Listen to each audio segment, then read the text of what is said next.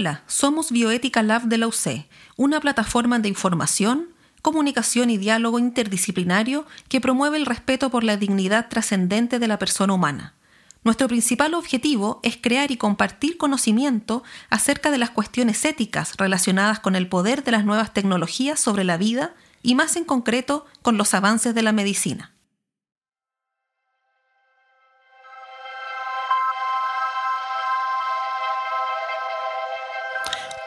Hablaremos de la eutanasia. ¿A qué poner atención? Queremos compartir con ustedes el extracto del seminario titulado Eutanasia, un enfoque interdisciplinario que fue organizado por el Centro de Bioética de la Pontificia Universidad Católica de Chile el año 2019. Para comenzar, algunas aclaraciones terminológicas. El lenguaje no es inocuo y en temas tan delicados como en los que se toman decisiones sobre la vida y la muerte, resulta doblemente importante aclarar los términos que se utilizan y comprender el alcance de cada cual. El primer concepto a definir es eutanasia. Acción u omisión producida por un médico u otro miembro del equipo de salud con la intención de provocar directamente la muerte de un paciente para aliviar su sufrimiento y contando con su consentimiento. La acción se define por la intención de terminar con la vida de un paciente. La acción se justifica por aliviar sufrimiento y consentimiento del paciente. Cuando hay consentimiento del paciente se llama eutanasia voluntaria. Cuando es consentimiento del representante legal se llama eutanasia no voluntaria. Cuando es contra la voluntad del paciente, se llama eutanasia involuntaria. Segundo término a definir, suicidio asistido. Acción por la cual un médico u otro miembro del equipo de salud ayuda a un paciente a poner fin a su vida mediante el suministro de medicamentos para la autoadministración con la finalidad de alivio de un sufrimiento insoportable. Cambia el agente de la acción, respecto de la eutanasia, ya que quien se quita la vida es el paciente. La naturaleza de la acción es la misma. La justificación también es la misma. Tercer concepto. Obstinación terapéutica.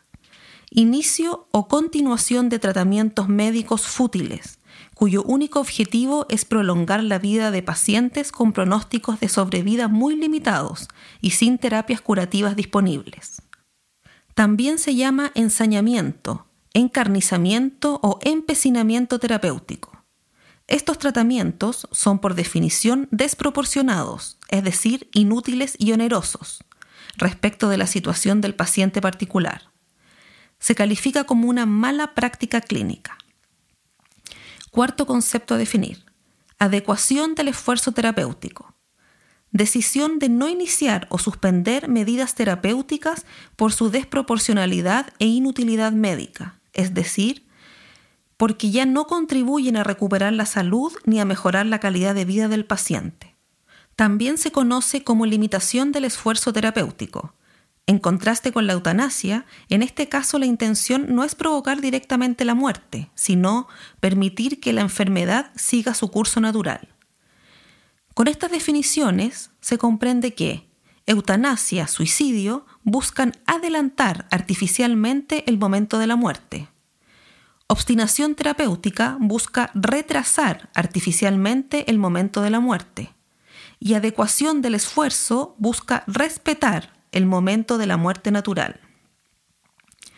No se debe confundir la adecuación del esfuerzo terapéutico con la eutanasia, por ejemplo, cuando se decide no intubar a un paciente con muy mal pronóstico o cuando se ordena no resucitar a otro con cáncer terminal.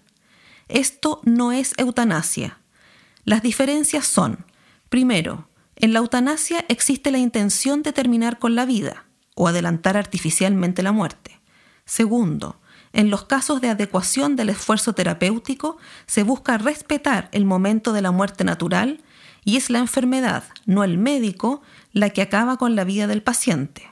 Y tercero, los tratamientos que no se inician o se suspenden son fútiles para el paciente. De aquí, de estas definiciones, se desprenden algunos temas para reflexionar. La eutanasia es aquella acción u omisión producida por un médico u otro miembro del equipo de salud con la intención de provocar directamente la muerte de un paciente para aliviar su sufrimiento y contando con su consentimiento. En otras palabras, la eutanasia se justifica por la compasión ante el sufrimiento de un enfermo y el respeto a su autonomía. De aquí también la importancia entonces de definir estos dos conceptos, autonomía y compasión. Partamos por el primero, autonomía. Cuando se justifica la eutanasia por el respeto a la autonomía del paciente, lo que está en juego es la voluntariedad de su decisión. Una acción es voluntaria cuando se realiza con conocimiento y cuando procede realmente del mismo sujeto. Es decir, la decisión de someterse a una eutanasia es verdaderamente autónoma cuando se toma en base a la información y comprensión adecuadas y en ausencia de presiones externas. Respecto de la información, en un artículo reciente, Rodrigo Harrison y Francisco Silva modelaron la cantidad y calidad de información con que cuenta el paciente que debe decidir sobre si someterse a una eutanasia o suicidio asistido en los lugares donde estas prácticas se permiten.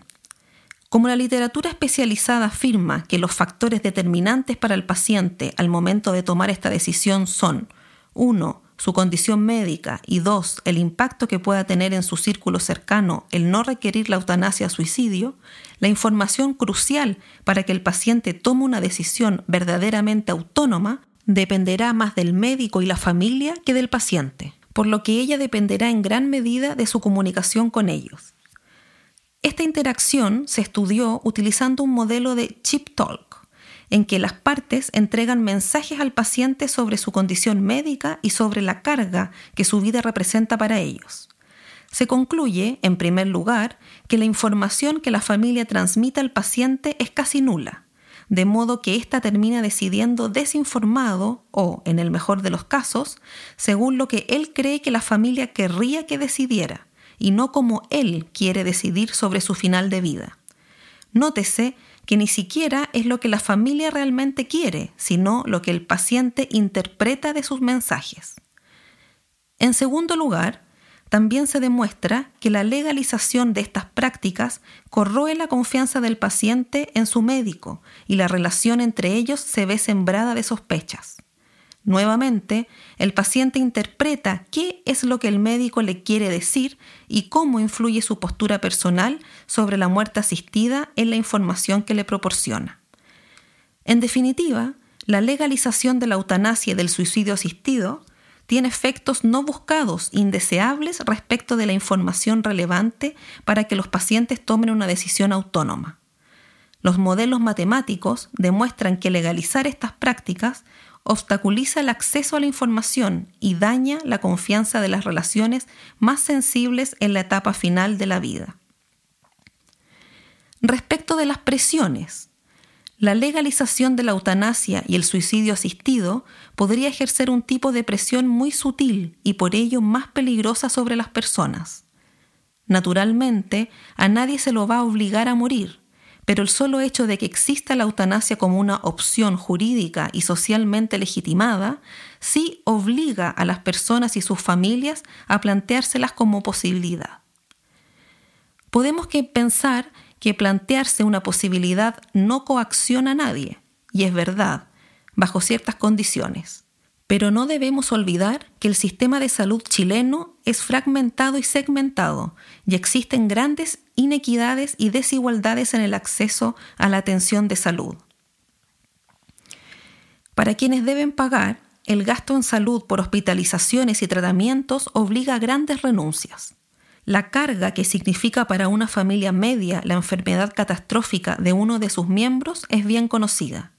Si existe la opción de la eutanasia o suicidio médicamente asistido, si el enfermo del lado ya lo hizo y si no quiero dejar a mi familia en la bancarrota, la presión psicológica que la mera existencia de la ley ejercerá sobre las personas con menos recursos es manifiesta. Por otro lado, están también las personas con una menor red de apoyo afectivo social. Para estas personas, quienes podrían calificarse como en estado de abandono, la legalización de la eutanasia y el suicidio asistido sería como pavimentar su camino hacia la muerte. Tal como una comisión interdisciplinaria encargada de estudiar los posibles efectos de una legislación como esta predijo en Estados Unidos hace 25 años. Los peligros de un cambio tan dramático en políticas públicas, es decir, abandonar el principio de inviolabilidad y autorizar a los médicos para que maten a sus pacientes, excederían ampliamente cualquier beneficio posible. En vistas al generalizado fracaso de nuestro sistema de salud en el tratamiento del dolor y en el diagnóstico y tratamiento de la depresión, la legislación del suicidio asistido y de la eutanasia sería profundamente peligrosa para muchos individuos que están enfermos y son vulnerables. Los riesgos serían aún más severos para los ancianos, los pobres y los socialmente miserables. Asimismo, es previsible una presión sobre los médicos y personal sanitario del sector público, quienes por un lado y con los avances de la medicina constatan su capacidad creciente de tratar y prolongar la vida de sus pacientes, pero por otro lado están agobiados por la falta de camas y capacidad operativa de los hospitales. La reacción natural, consciente o inconsciente, sería la de promover las decisiones de eutanasia en los pacientes de peor pronóstico. Finalmente, en la salud privada, rápidamente surgirán los planes con cuidados paliativos y los sin cuidados paliativos. No se puede esperar otra cosa de una industria que se regula primordialmente con estándares de eficiencia mercantil. Un número importante de personas optará por los planes más baratos, sin cuidados paliativos, asumiendo desde temprano que, llegado el momento de la enfermedad grave, terminal o incurable, la alternativa es terminar cuanto antes con la vida. En suma, en una sociedad como la nuestra, con un sistema de salud como el que hay en Chile, un desarrollo económico como el que tenemos, la desigualdad económica de familias, etc., la legalización de estas prácticas necesariamente generará presiones que obstaculizan la decisión verdaderamente autónoma de las personas y el respeto a la decisión personal que se quiere salvaguardar con la legalización de estas prácticas corre riesgo de convertirse en su contrario, inducir a las personas más vulnerables a tomar la decisión que en el fondo no quieren o que no elegirían si contaran con alternativas de apoyo social y económico real. El segundo término a definir es compasión, cuando se justifica la eutanasia y el suicidio asistido por la compasión con el paciente, por evitar su sufrimiento, lo que está en juego es un acto propio del amor. Amar significa querer el bien del amado. El bien de la persona enferma es curarla, y cuando eso ya no es posible, su bien es aliviarla, acompañarla, apoyarla. El bien no es eliminar al otro, sino ayudarlo a tener la vida más plena posible hasta el final es importante saber que la situación actual de la medicina chilena y la disponibilidad de fármacos analgésicos efectivos permiten aliviar prácticamente todo sufrimiento físico asociado a la enfermedad terminal. De hecho, si existieran cuidados paliativos garantizados y financiados para todas las enfermedades, no solo las oncológicas, se aseguraría de que prácticamente nadie en Chile quisiera dejar de existir debido a un dolor físico insoportable.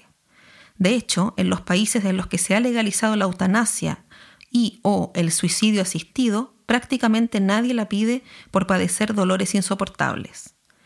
En consecuencia, el sufrimiento que esta ley busca aliviar no sería el dolor físico, sino el dolor psicológico, como el miedo, el temor ante la pérdida de capacidades y de autonomía, la sensación de pérdida de dignidad, de dependencia y vulnerabilidad, de impotencia, cansancio, etc.